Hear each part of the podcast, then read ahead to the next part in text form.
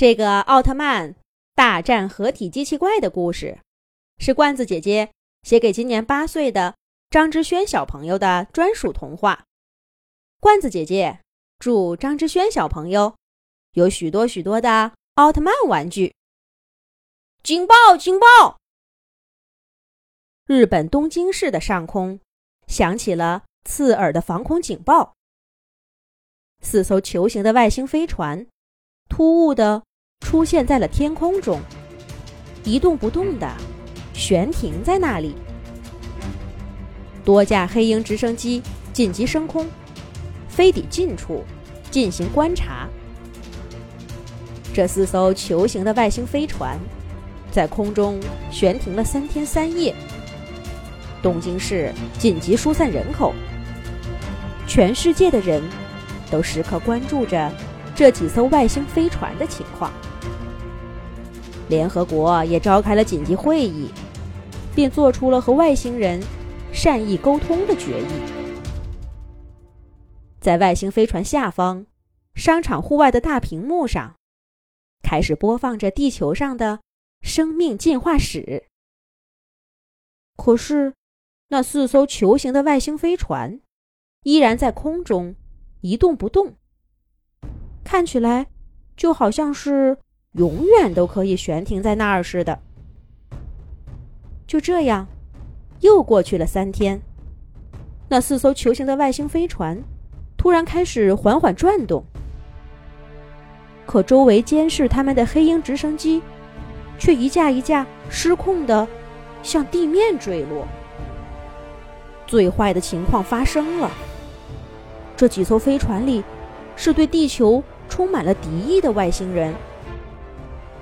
在空中待命的战斗机、海中的舰艇和地面上的发射器，都同时向这四艘外星飞船发出了导弹。电视转播画面上顿时充满了爆炸的烟尘。可是外星飞船根本就没有躲避这些导弹。烟尘过后，四艘外星飞船完好无损。并且开始相互环绕着，重组在一起。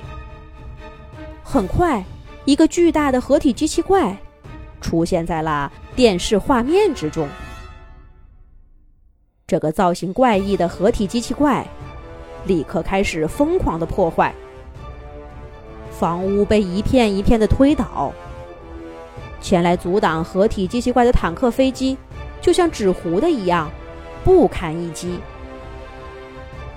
通过电视直播看到现场的全世界人类，都陷入了巨大的恐慌之中。就在这时候，天边飞来一道红色的身影，那不是奥特曼是谁呢？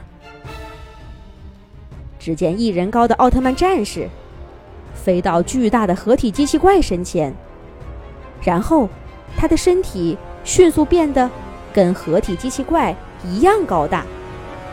直接伸出一拳，把合体机器怪打倒在地。可合体机器怪也不是那么好对付的，他马上爬起来，对着奥特曼嗷嗷直叫。原来呀，这个合体机器怪就是为了躲避奥特曼，才在宇宙中四处逃窜。这好不容易在地球落脚了，讨厌的奥特曼。立刻就追踪到了地球上。